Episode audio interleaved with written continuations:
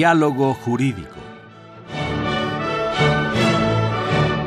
Derecho, Cultura y Humanismo. Programa a cargo del maestro Eduardo Luis Fejer.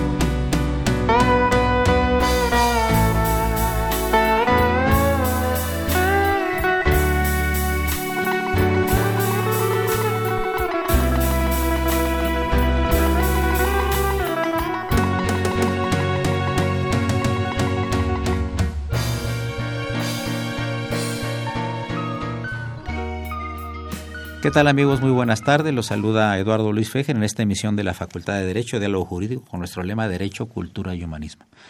Dos invitados muy especiales en esta tarde de un programa grabado, que son la doctora Mariana Moranchel y el maestro Alejandro Mayagoite. Saludamos en cabina cordialmente a nuestra invitada, que es, que es María Guadalupe Moranchel. Bienvenida también, muchas gracias. Bueno, pues uh, la sociedad, Mariana, de cuando tú eras estudiante, que no hace mucho, porque eres muy joven, a la sociedad que ahora está integrada por tus estudiantes. ¿Cuál es la diferencia de los estudiantes que tenías hace 10 o 15 años a los que tienes ahorita? ¿Qué diferencia has notado tú? De los llamados millennials o millennials. Bueno, antes que nada, muchas gracias por la invitación. Y sí, sí hay diferencia. La verdad es que los chicos están mucho más informados. Es más, yo creo que a partir de, de que tienen acceso a la red de Internet, leen más. Curiosamente, no solo leen eh, los mensajes de texto, sino que se informan más de las cosas que pasan a su alrededor. Sí, creo que ha habido un avance. La, tecnología ha mejorado la información. Claro, no siempre toda la información que leen es la adecuada, pero al menos tienen un poco más de, de cultura de la que tenían hace 15 años, desde luego.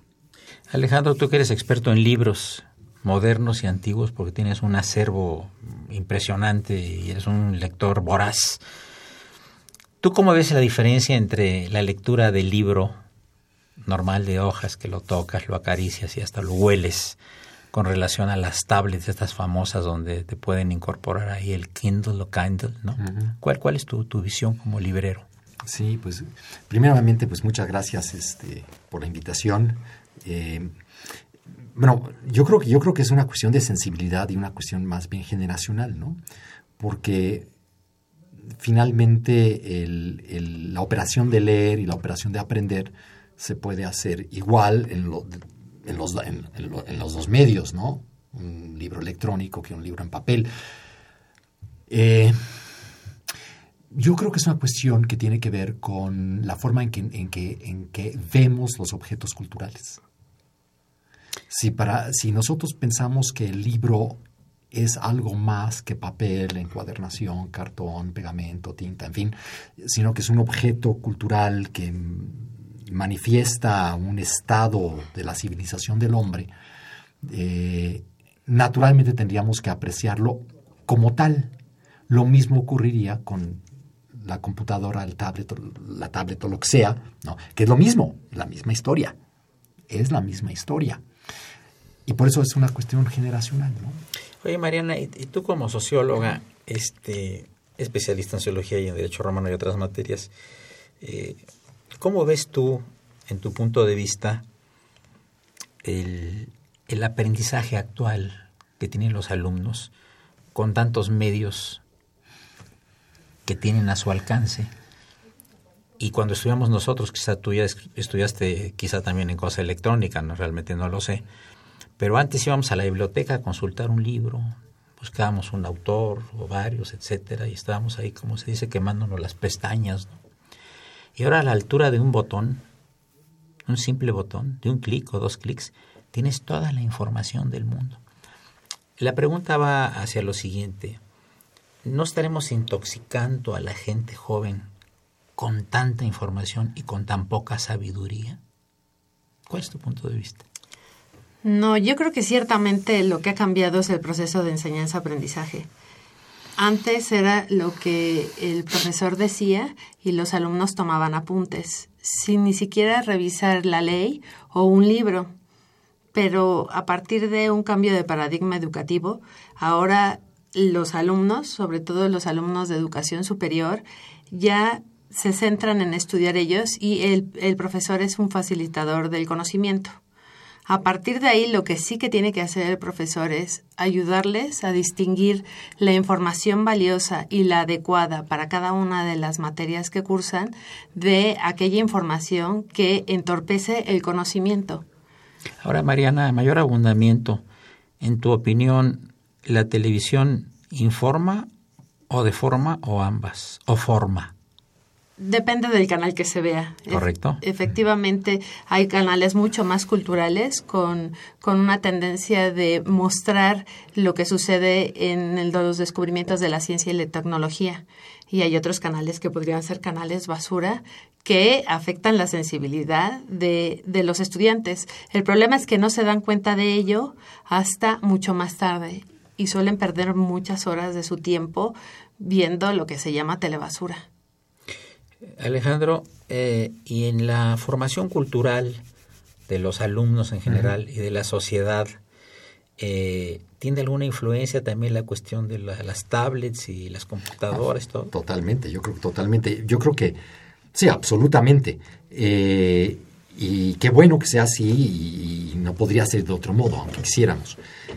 Yo tiendo a, a discrepar de lo que dijo Mariana porque la verdad sea dicha, la el gran problema de la, de la avalancha de información que viene de la computadora, que viene de las tablets, que viene de, los medios electrónicos, es que, es que en general las personas no tienen el criterio, la preparación, eh, la experiencia frecuentemente para poder discernir qué cosas de eso que están leyendo eh, sirven y qué cosas no. E incluso cuando uno está investigando cosas, temas extraordinariamente eruditos y extraordinariamente académicos, le pica uno a la computadora, le salen a uno, no sé, 350 mil o 400 mil referencias y es demasiado abrumador.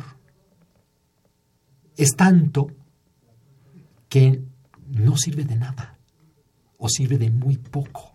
Mariana, ¿y no se pierde un poco la creatividad de la gente con tantos medios de, comunicación, con esta nueva metodología cibernética? Porque, pues antes eh, la imaginación, como decía Santa Teresa de Jesús, era la loca de la casa. Y ahora, pues, eh, en lugar de la imaginación y demás, pues, el maestro habló del plan de Guadalupe o habló de Porfirio Díaz o habló del Jus Romanum Visigodorum, o habló de los manumitidos y de los esclavos y demás, le tocan ahí y sale absolutamente todo. Y yo quiero preguntarles a las dos, a ustedes dos, ¿de dónde sale, quién carga la información en las computadoras? ¿De dónde viene? que le preguntes lo que sea, que parece el oráculo de Delfos. Yo saco aquí mi, mi, mi, mi celular y pongo Mariana Moranchel Pocaterra y aparece ahí sus libros y su historia y, así de, cualquier gente destacada. ¿De dónde viene esta información? Tanta información. ¿Ustedes saben quién la alimentan? Yo no. Hombre, hay, hay páginas que, que, que, las alimentan las mismas personas del mundo electrónico, la misma gente. Así inició Wikipedia, ¿no? Uno podía y todavía uno puede agregar a Wikipedia cosas.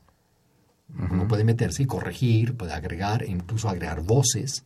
Pero es que tú, tú, tú, no, sé, si me estoy explicando con claridad. Sí, sí, sí, Todo está a partir de un, de un teclazo simplemente. Yo quiero saber quién es Mariana Moranchel, va a decir es directora del Seminario de Estudio del Derecho Mexicano de Derecho Romano, tal, tal, tal, y su estudio tal, tal, tal, y su estudio tal, tal, tal, tal, tal, tal, si apareciste en el Excel solo hace tres días, ya estás ahí. ¿Quién alimenta todo esto? Los mismos interesados frecuentemente, los mismos, las mismas instituciones interesadas, el Excelsior, por ejemplo, o, no sé, la Escuela Libre de Derecho, la Facultad de Derecho, Radio UNAM, en fin, suben su información. Bien, vamos a pasar al segundo segmento del programa. Les recuerdo que se encuentran en cabina de invitados el maestro Alejandro Mayagoitia y la doctora Mariana Moranchel e invitada de honor en cabina María Guadalupe Moranchel. Soy Eduardo Luis Fer, continúen, es el 860, es el alma mater del cuadrante.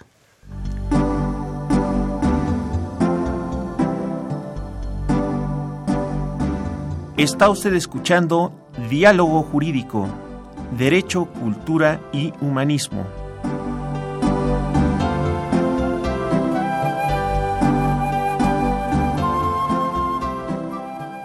A través del 860 de AM. El alma mater del cuadrante.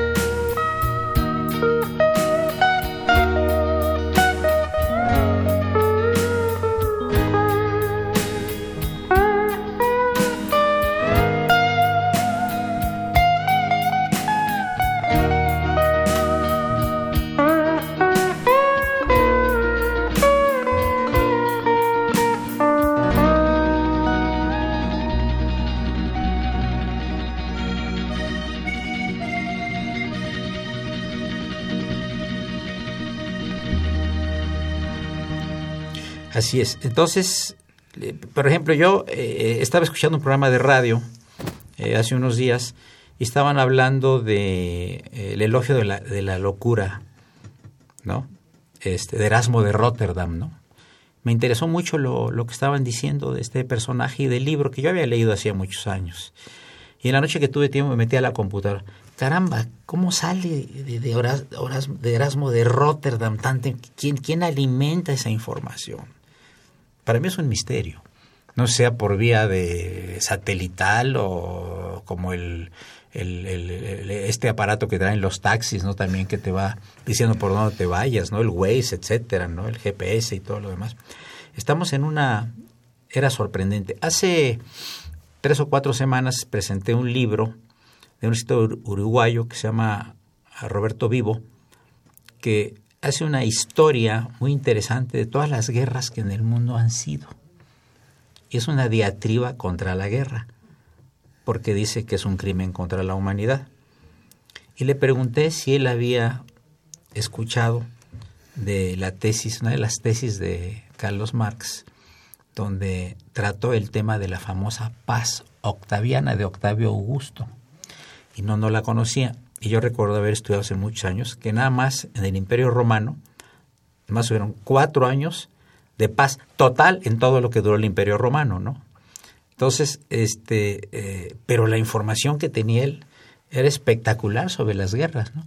Que nada más en la historia de la humanidad, hasta el día de hoy, nada más ha habido 900, 900 años de paz, pero con guerras intermitentes, o sea, con guerritas, no con guerras tan grandes. ¿Cómo ves tú esto de la, de la información? ¿Cómo esto, esto de las guerras? ¿Cómo lo percibes tú? ¿Cómo percibes lo del Imperio Romano? Bueno, es que a mí la tecnología me, me gusta muchísimo y me parece una buena forma de obtener información a diferencia de lo que dice Alejandro, a mí me parece que los profesores somos los responsables en establecer y en enseñarles a los alumnos a navegar a través de la red de Internet y darse un chapuzón en el mar de información que hay. Sí es complicadísimo porque por cada tema puede haber más de 300.000 páginas, ¿no? Hay un número de páginas que se van creando hasta el minuto. ¿Quiénes lo alimentan? Por lo que preguntabas, la verdad es que lo alimentan hasta eh, cada investigador si no está en Internet es como si no existiera. Entonces, todo aquello que se escribe ahora, todo se sube a Internet independientemente de que hay unas bases de datos que son también las encargadas de ir llenando los huecos de información. En la parte histórica, eh, curiosamente hay una gran tecnología y un, hay un gran buen uso y mal uso de información relativa a sucesos históricos. Y bueno, los sucesos históricos que, que más le gustan a la gente y que más busca es aquello que tiene que ver con cuestiones bélicas, sobre todo en las últimas dos guerras. Sí, ¿verdad? Que siempre sigo, eh, yo les hablo a mis alumnos de, una teoría que se llama la fascinación del malo, ¿no? O sea, siempre quieren saber cosas de Hitler, cosas de Stalin, cosas de Trotsky, quieren saber cosas de Mussolini, ¿no? y les presentas a Santa Teresa de Jesús o les presentas a la Madre de Calcuta y no les interesa. Algo hay, ¿no, Alejandro, que a la gente le llame a la gente que hizo el mal y que no hizo el bien? La naturaleza caída del hombre, ¿no? ¿Somos ángeles caídos? Pues no sé si somos ángeles caídos, no, yo creo que no somos ángeles caídos, desde luego, pero sí nuestra naturaleza eh, proclive a, a, a no hacer las cosas bien, ¿verdad? ¿Por qué se sigue, por ejemplo, al, señor Trump o por qué se sigue al señor Maduro? Todo, lo que ellos hagan es noticia, ¿no? O el señor Putin de repente, ¿no? ¿Verdad? Y hay otros presidentes de repúblicas y de países que no llaman la atención siendo siendo también potencias no a qué se deberá esto también yo creo que también tiene que ver con con el mercado no y con nuestra falta a ver yo creo que tiene que ver con muchas cosas. Tiene que ver con que ciertamente el hombre tiene una, una, naturaleza que hace que estas cosas sean un poco más atractivas pero por otro lado hay toda una sociedad que premia y que y que y que exalta y que exalta estas cosas, las estimula efectivamente. Hay un mercado para todo esto, ¿no? El mercado, es, no sé si conocen lo que se llaman la Deep Web, ¿no? Pero, pero lo que hay en la Deep Web aparentemente es un asunto verdaderamente escalofriante, ¿no? Porque hay un mercado para estas cosas. Por ejemplo. ¿Eh? ¿Del mercado? de, Deep Web. Ah, Deep Web. No, pues se dice que en el Deep Web hay hay deep como profundo. Sí, deep, web sí. Eh, que hay que hay por ejemplo toda clase de, de ofertas de de, seres humanos.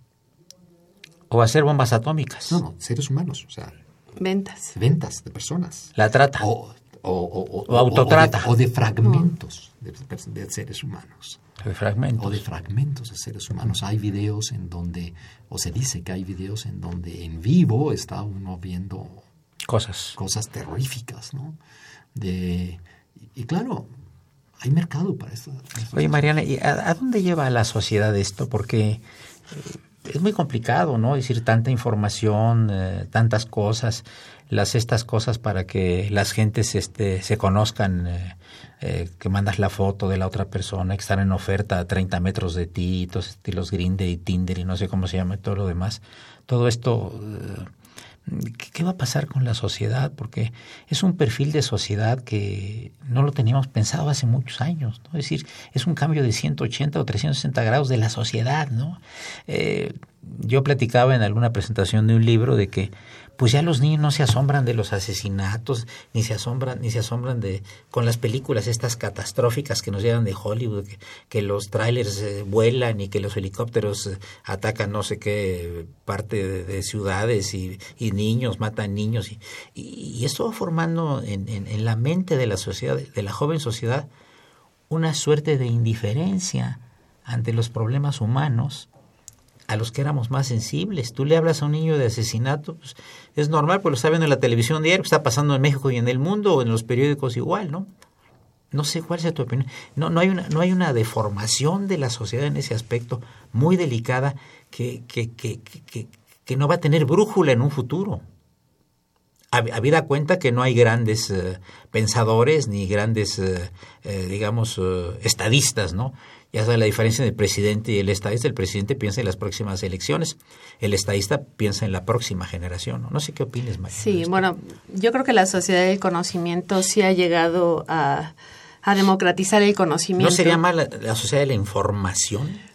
O conocimiento es algo como más, Es que, es que así, así, así le han llamado desde la ONU como la sociedad del conocimiento y esa es una manera de democratizar la, la cultura al menos y eh, llega a más segmentos de la población. En poblaciones rurales, por ejemplo, de la India, donde ya las mujeres por lo menos tienen acceso a Internet a través de celulares, pueden conocer lo que pasa más allá de su pequeño pueblo pero ciertamente eso también hace que la, las personas pierdan sensibilidad hacia los problemas humanos y se deshumanice. Ahora mismo las relaciones muchas veces son cibernéticas y el sexo se hace por, por el espacio de, Internet sin tener que, que, tener el contacto humano.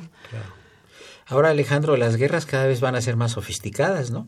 Es decir, menos gente que está peleando y más misiles de larga distancia y drones y... Más víctimas más víctimas y generalmente más víctimas civiles y menos menos víctimas la proporción, de la milicia, ¿verdad? la proporción es verdaderamente escandalosa, ¿no? La proporción de, de, víctimas civiles frente a la de las víctimas militares resulta ser verdaderamente escandalosa, y absolutamente increíble que, que, puedan, que pueda suceder que maten a 15 soldados, ¿verdad? Y, en, la misma, en la misma acción pues murieron 3.000 civiles, cosas, cosas así escandalosas. Yo quería preguntarles a los dos eh, lo siguiente para que respectivamente me hagan favor de, analizarlo.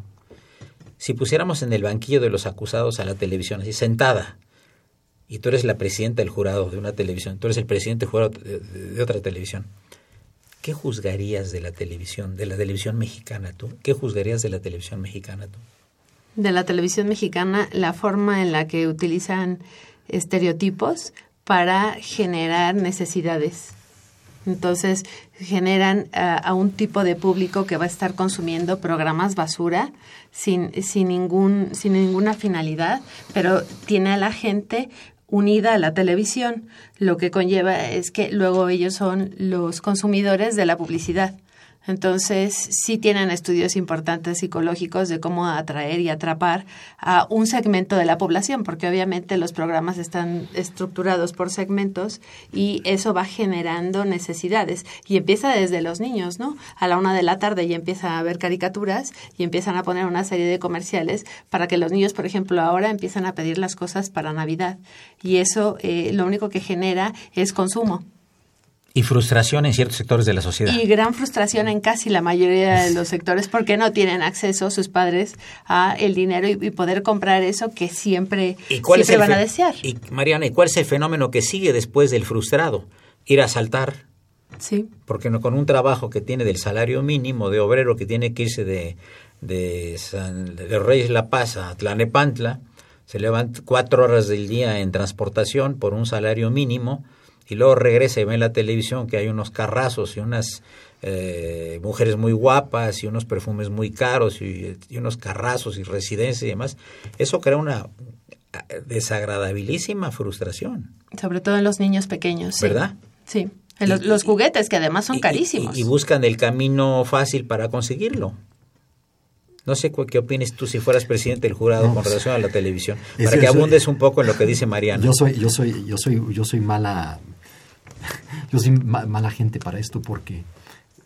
Eh, porque después del... tú eres mala gente para, esto, pero nada más para esto, porque en este momento viene el corte a, cargo del padre Cronos, que ya nos está viendo muy feo. Gracias. Continuamos en unos minutos. Les recuerdo que se encuentran eh, la doctora Mariana Moranchel y el maestro Alejandro Mayagoitia, y de invitada de honor en cabina María Guadalupe Moranchel. Soy Eduardo Luis Fejer, no le cambie, es el 860 de Radio UNAM. Gracias.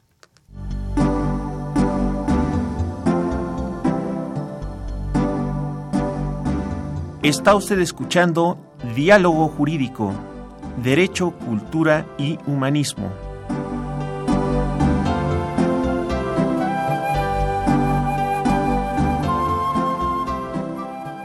A través del 860 de AM. El alma mater del cuadrante.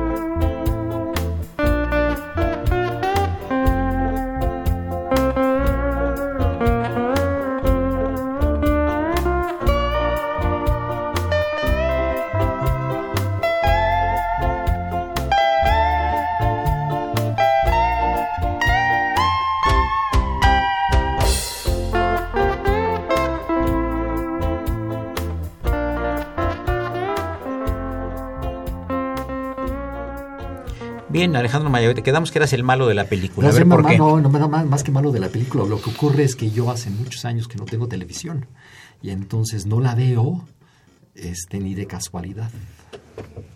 Entonces, si tú me... Y, y claro, yo creo que ese es mi juicio, ¿no? Yo creo que ya, ya está mi juicio. Yo no veo la ¿Y cómo te enteras de todo lo que pasa? Pues hay noticieros, hay periódicos. ¿De radio? Sí, noticieros de radio. Me gusta mucho la radio. Me gusta muchísimo. Es muy creativa. ¿no? Sí, me gusta mucho la radio, entonces oigo mucha radio. Cuando estoy en la casa estoy casi siempre enchufado a la, a la radio, me gusta mucho. Me gusta mucho Radio UNAM. Eh, y ocurre que yo la televisión no la veo. Y no la veo porque creo que es absolutamente inútil verla, no, no, no, no me dice nada. Si alguien me dice hay una serie o hay una película muy interesante, pues para eso está la computadora y está en internet y hay una bola de páginas y cosas donde puedo yo ver esas esos asuntos. Precisamente hablando de la, del tema de, de la deshumanización de la sociedad, la indiferencia a la sociedad, acabo de ver ayer en la computadora una, yo supongo que no puedo decir lo que vi, pero vi el número uno del episodio, del episodio uno de la temporada uno de una serie inglesa, en donde lo que se retrataba precisamente era la escandalosa indiferencia de la sociedad frente a cosas horrendas. Y, como una crítica, ¿verdad? Como una crítica. En fin, yo no. Mi juicio sobre la televisión mexicana es el que hace años que no tengo una televisión y hace años que no la veo. Si de repente veo alguna cosa en la televisión es porque voy a un gimnasio donde ponen pantallas de televisión, afortunadamente sin sonido, y entonces nada más son como muñequitos ahí haciendo taradeces, ¿no? Ahora, con relación a, le- a la lectura de libros, ¿cómo ves? Bueno, en, en México es un es un país este donde la lectura sabemos es, es, es, poco usual es poco usual. Hace un par de días eh, un amigo me mandó un video de cómo en Rumania en Bucarest si te subes al metro con un libro y vas leyendo el metro es gratis. Y entonces ves un video donde está montones de gente, montones de gente leyendo libros en el metro para no pagarlo. Lo cual me parece maravilloso. No, en México tendríamos que, que- que- que- que, no sé, poner el mes de Juan Rulfo o el mes de Cervantes para que fueran ambas los libros de Juan Rulfo o los de Cervantes. ¿no? La, la lectura, la lectura es un asunto, yo, yo discrepo totalmente. O sea, yo creo que el que los muchachos estén leyendo en el internet, estén leyendo en sus celulares, realmente están leyendo en términos generales basura este, en términos muy generales basura, este, su, su nivel de información, de información, creo que es sensiblemente menor a lo que era hace años. Eh, y desde luego no tienen, no tienen muy pocos medios para distinguir lo bueno de lo malo. Pero ahí tienen profesores como tú para señalarles qué Claro. hay que, qué hay que buscar y qué hay que leer. Sí, claro, en, en efecto, pero el problema es que cuando te llegan los muchachos a los 19 o 20 años de edad, llevan 12 de, ma- de mañas, ¿no? Llevan 12 de, de- de mala forma, de, de- de- de- de- de cero formación y, de- y claro, estás, estás a contracorriente todo el tiempo, cuesta muchísimo trabajo. No estoy diciendo que por eso no haya que hacerlo, hay que hacerlo, y uno lo hace, pero el resultado es... es es exiguo, Negativo. Es exiguo. Ahora, Mariana, la, los medios de comunicación, el Internet, no matan un poco la imaginación. Porque un libro, tú pones el escenario en el libro. En la televisión te dan todo masticado. Tú llegas en la, en noche a tu casa después de haber estado un día dando clase del seminario y lidiando y todo lo demás, el tráfico y todo.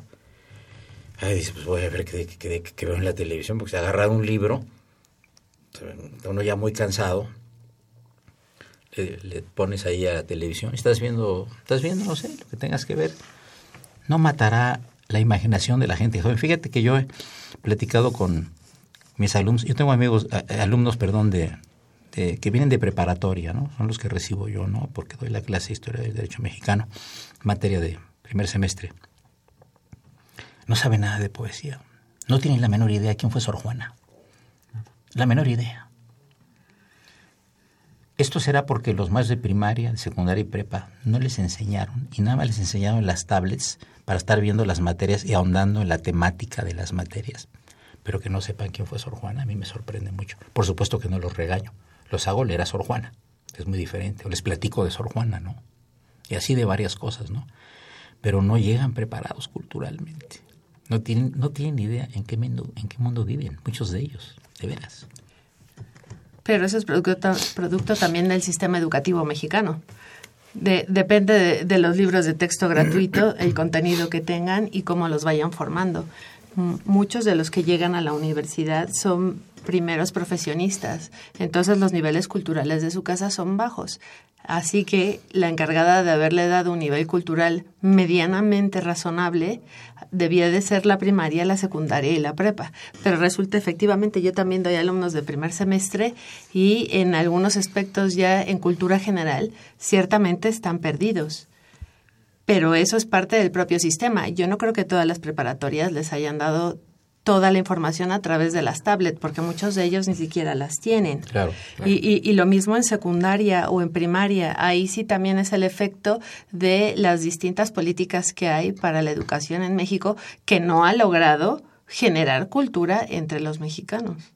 O sea, si los maestros no tienen cultura, no les pueden transmitir cultura a los alumnos y es, una, es un círculo vicioso, ¿no? Que se pierde muchas veces en la universidad porque ya hay profesores que están interesados en que, además de, de, de informar, formarlos y entre ellos darles un espectro mayor de conocimientos culturales. Es un mundo que además se asombran que haya ese mundo y lo reciben bien.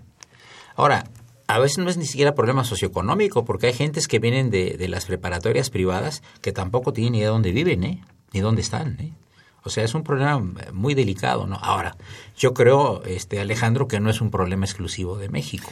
Me, me, ¿verdad? Quitaste, me quitaste las palabras de la boca. Estaba yo precisamente pensando en Trump, ¿verdad? Como una gente como Trump puede estar este, lanzándose como candidato de, de, a la presidencia de un país como los Estados Unidos, pues porque hay una bola de gente ignorante y prejuiciosa. Igual que y, él.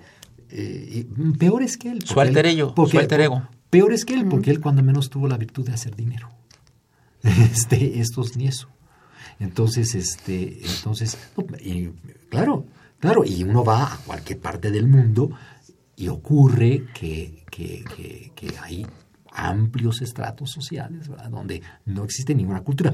Y eso yo creo que tiene que ver o bueno, más bien me lleva a, un, a, una reflexión sobre algo que dijo Mariana hace un rato, que, que, que esto, esto, el Internet democratizaba la cultura. Yo no estoy de acuerdo, yo creo que el Internet lo que democratiza es la información. La cultura es otra cosa.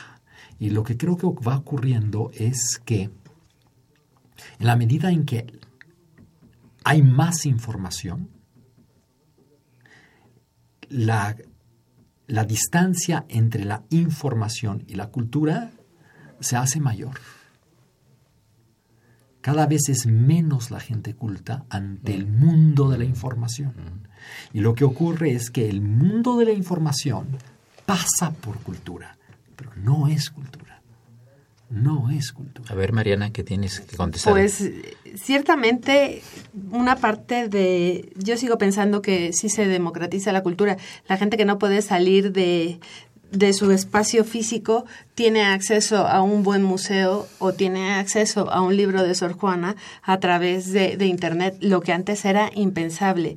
Si no tenías las posibilidades de ir a un museo en París o a un museo en Londres o a Nueva York, pues realmente te contaban cómo eran las pinturas, pero nunca podías tener un contacto más cercano que lo que había en algunos libros. Con las imágenes en 3D, hace que la gente se sienta en el museo y perciba lo que como si estuvieras ahí de, a, ahí mismo y no lo estás. Y lo mismo tienes acceso a una biblioteca fantástica pero claro insisto alguien te tiene que decir a qué bibliotecas fantásticas tienes que acudir qué libros por qué tienes que leer a Sor Juana por qué es importante por qué es importante leer a Cervantes y la época de Cervantes la música que se que se escuchaba. Pero claro ahí ahí el papel fundamental es el del profesor Precisamente por eso pensaba yo que, se trata de la democratización de la información, el que yo tenga acceso a ver una pintura o a escuchar en YouTube este, música de la época de Cervantes, en una interpretación fantástica, ¿no? que puede la de Jordi Zaval o cualquiera de esos. No significa de modo alguno que esté yo entendiendo lo que estoy viendo, lo que estoy escuchando, y que pueda yo correlacionar esto con otras cosas. Es decir, eh, la información sola, pura y dura, es, es, es apabullante y es, es, es a lo mejor agorzomante, a lo mejor quizá ocurra, y creo que de repente ocurre así, que hay quienes se acercan, lo ven y salen despavoridos. ¿Tú qué clase estás dando ahorita, Mariana? Derecho Romano 1. De hecho, preciosa materia, ¿no? Preciosa materia. ¿no? Es, es muy linda. Y además, este, como que hay mucho interés de los alumnos por la materia, ¿verdad? Claro, porque Les llama además- mucho la atención, sí, ¿no? Sí, les llama mucho la atención porque analizamos las fuentes o por lo menos algunos casos cómo los van resolviendo y a partir de ahí van obteniendo un criterio jurídico que sin esa materia sería bastante difícil. Es increíble lo que produjeron los romanos, ¿verdad? Es increíble, ¿verdad? Es una cosa.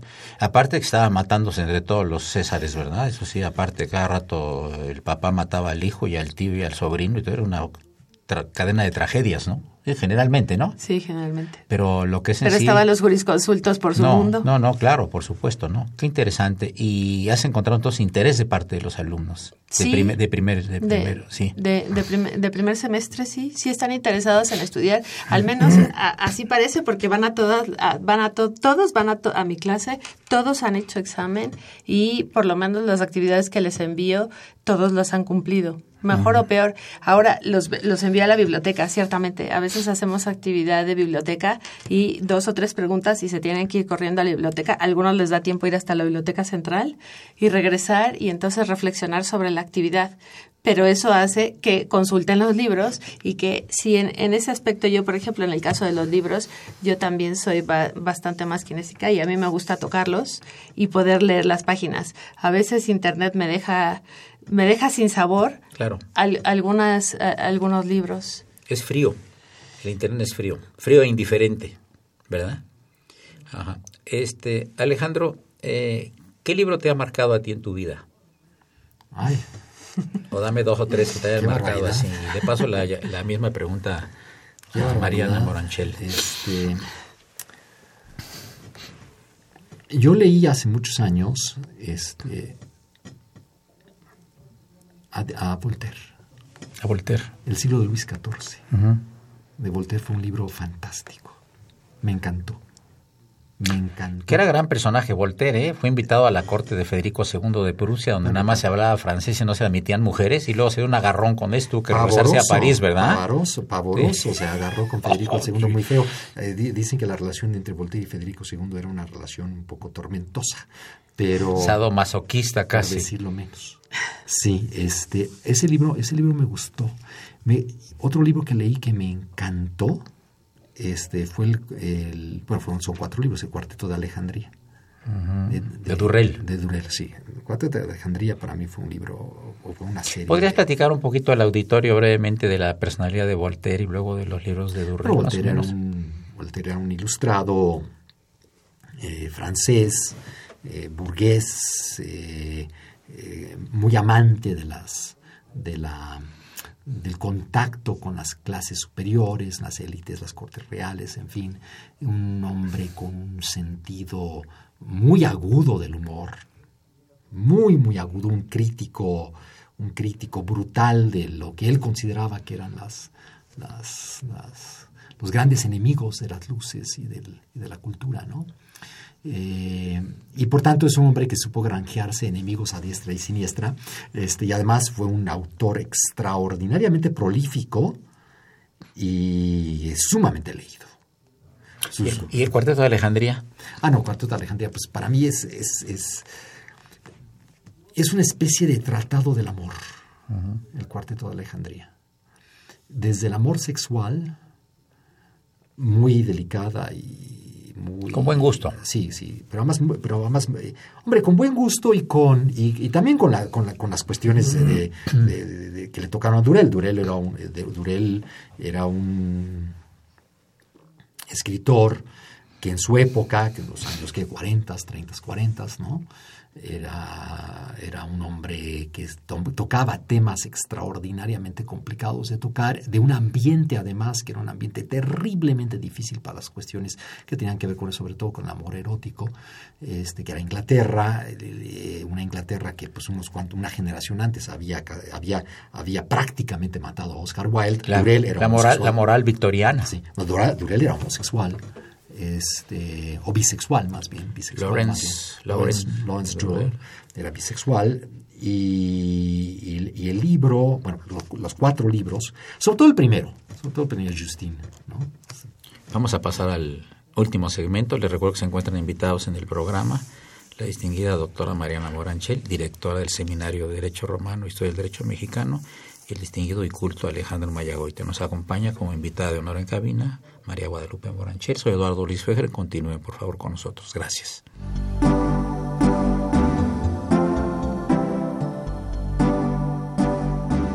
Está usted escuchando Diálogo Jurídico, Derecho, Cultura y Humanismo.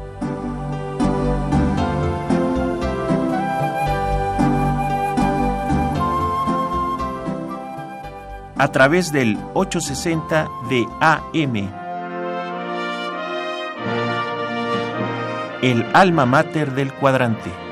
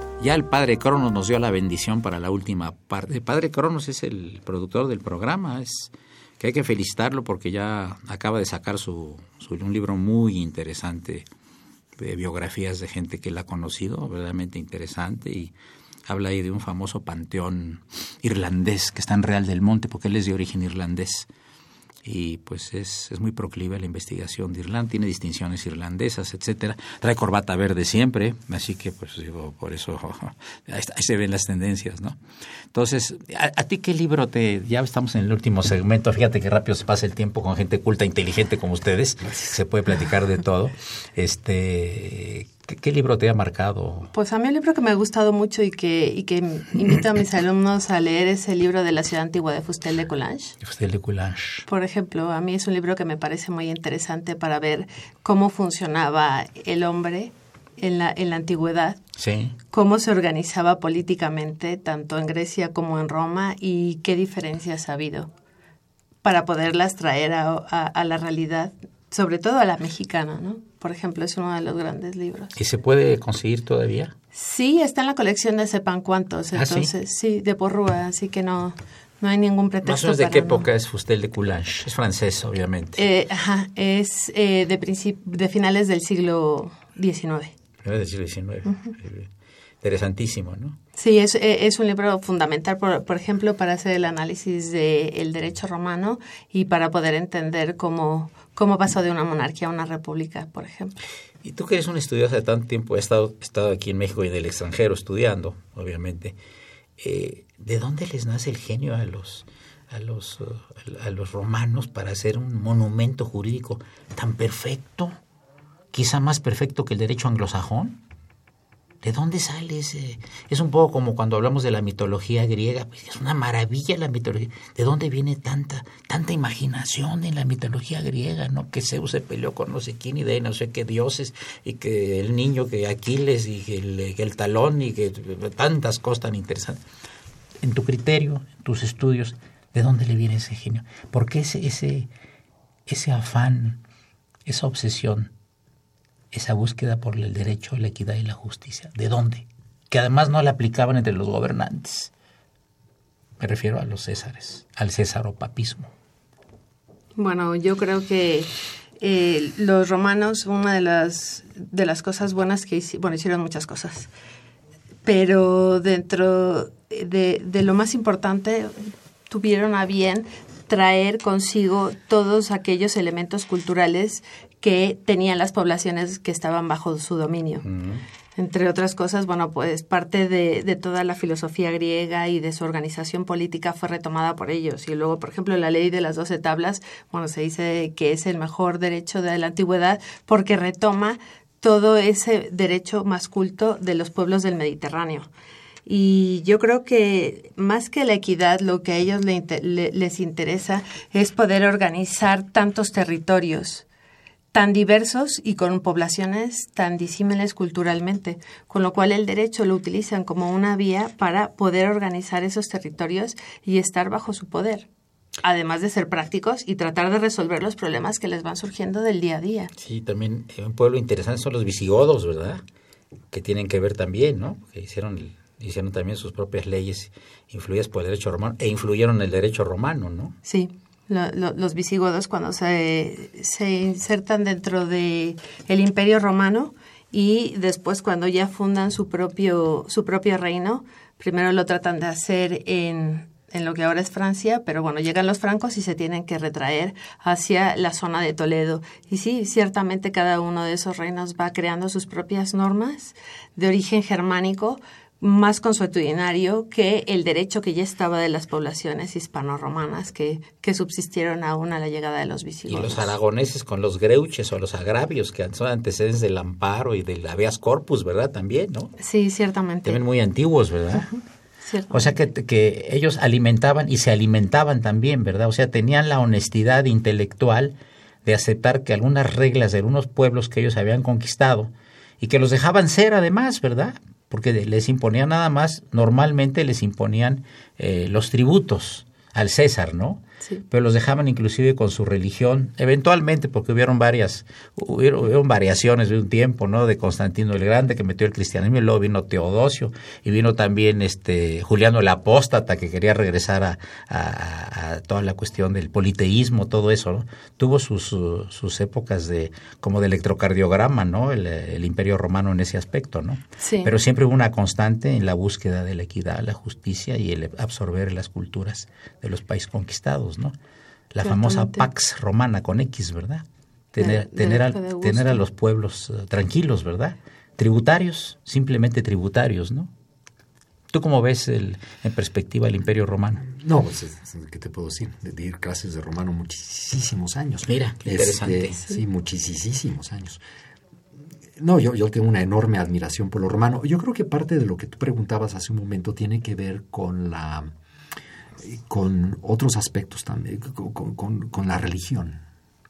El mundo romano, el mundo romano es un mundo de una religiosidad eh, particular, como lo es el mundo griego, ¿verdad? Como es el mundo griego.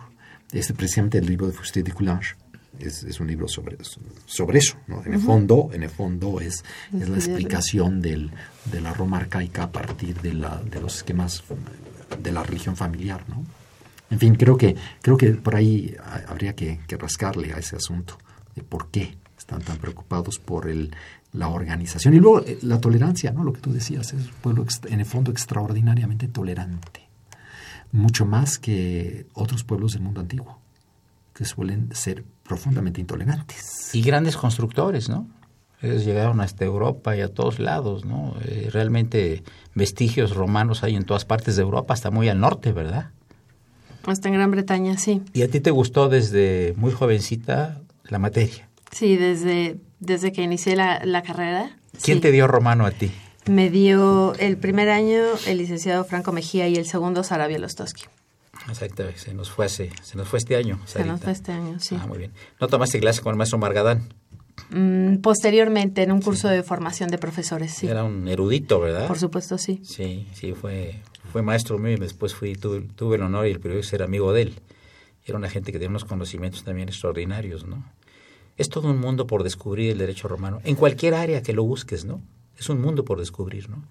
Yo creo que dos cursos no alcanzan realmente para... Te dan una idea general, ¿no? Claro. Pero sí hay muchos seguidores, ¿no? Y muchos retractores. Hay muchas universidades en el país que ya No- han no quieren darlo, ¿verdad? No, ya lo han eliminado directamente. Tuvieron intentos también hace años ahí en la facultad y sin De- de embargo no- se lograron porque no debe de ser, es, yo creo que es la formación nuestra más importante en la carrera, sobre todo desde los primeros años, ¿no? Sí. Y además cómo llama la atención de los alumnos, ¿no? Sí, les llama la atención, aunque les parece después que son muchos detalles que tienen que aprender, si tomamos en cuenta los libros que hay de Derecho Romano para los de licenciatura. Y claro, los, los pobres se, se- vuelven locos. Y esa no es la idea. La idea es que tengan una comprensión mayor que simples datos. Pero sí, es que es muy compleja. No sé si, si sea por eso una de las razones por las cuales algunas universidades las han eliminado de su plan de estudios, pero por completo. Y lo mismo quieren hacer con historia del derecho. O sea, realmente ahora la idea es la formación de técnicos y Sí. olvidarnos de un mundo cultural, de una cultura jurídica, que es lo que hace a un, a un estudiante distinto del resto de los, eh, de los otros estudiantes de universidades donde solo los hacen técnicos. Sí, por eso yo creo que la, la facultad se ha preocupado y en los últimos tiempos más por hacer no solo buenos abogados, sino buenos juristas, ¿no? Porque el jurista implica cultura, ¿no? El abogado, pues li- litigio, ¿verdad? Generalmente, pero el, jurista sí es el que investiga la, la génesis de las leyes, ¿no? El que puede aportar la filosofía del derecho, ¿no? Que son cosas muy interesantes, ¿no? Y tu formación, eh, Alejandro, para tener una idea para nuestro auditorio de lo culto que eres y que lo has manifestado en tantos sentidos. Cuéntanos un poco de tu vida. No, pues mi formación universitaria fue en la Escuela Libre de Derecho y Sí. luego en la, en la Facultad de Derecho de la Universidad, allá en CEU.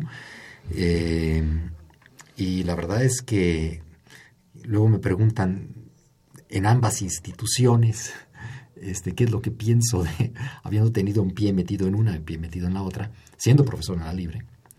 Eh, la verdad es que, es que yo creo que recibí lo bueno de las dos, o lo mejor de las dos quizá, ¿no? Lo mejor de las dos quizá. El, el- yo recuerdo mis clases en, en la Libre, por ejemplo, de Romano II con don José Luis de la Pesa, que eran unas clases verdaderamente fantásticas. ¿no?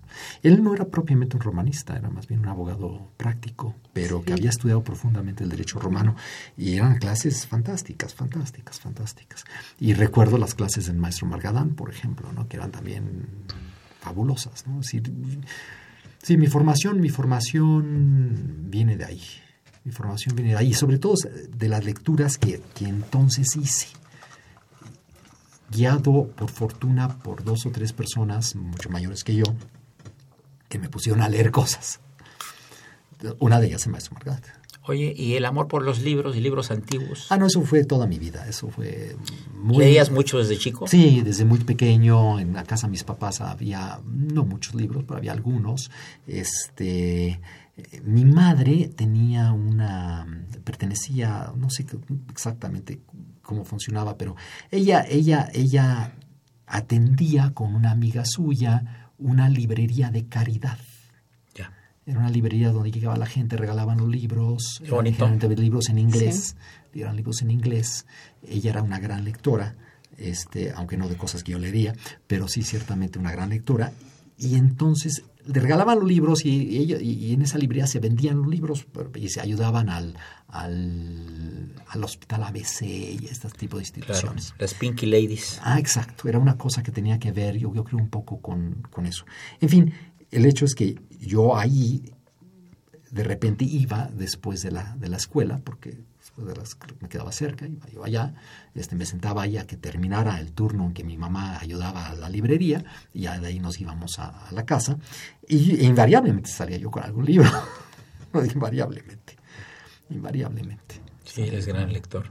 Y Mariana, eh, ¿cuáles son tus planes para el seminario de Derecho Romano, Historia del Derecho Mexicano? Bueno. En términos generales, ya para terminar el programa. ¿Cuánto nos queda, Padre Cronos? Tres minutos, en tres minutos dinos. Bueno, eh, lo primero de ellos es incentivar a los chicos a volver a la, a la realización de tesis de licenciatura, pero dirigidas por, por personas que tienen ya una amplia trayectoria en la investigación, para que el producto que, que se genere ahí sea importante. Ese es el primero, porque además ya es la única manera de obtener mención honorífica a través de hacer tesis de licenciatura, pero ya no solo... Es escrita.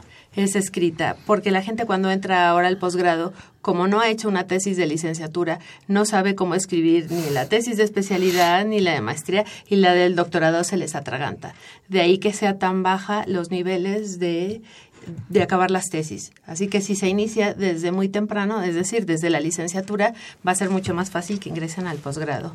Eso desde la perspectiva de los alumnos. También genera una serie de cursos y de talleres de metodología y para los profesores también cursos de actualización, aunque es actualización de historia del derecho, bueno, pues componentes como el profesor Mayagoitia, que tiene una, una visión estupenda y muy distinta de la historia del derecho, en el caso de historia del derecho, pero también para derecho romano, casos más prácticos. Entonces, eh, es importante que vayan especialistas para que también promuevan esos conocimientos en los profesores. Perfecto.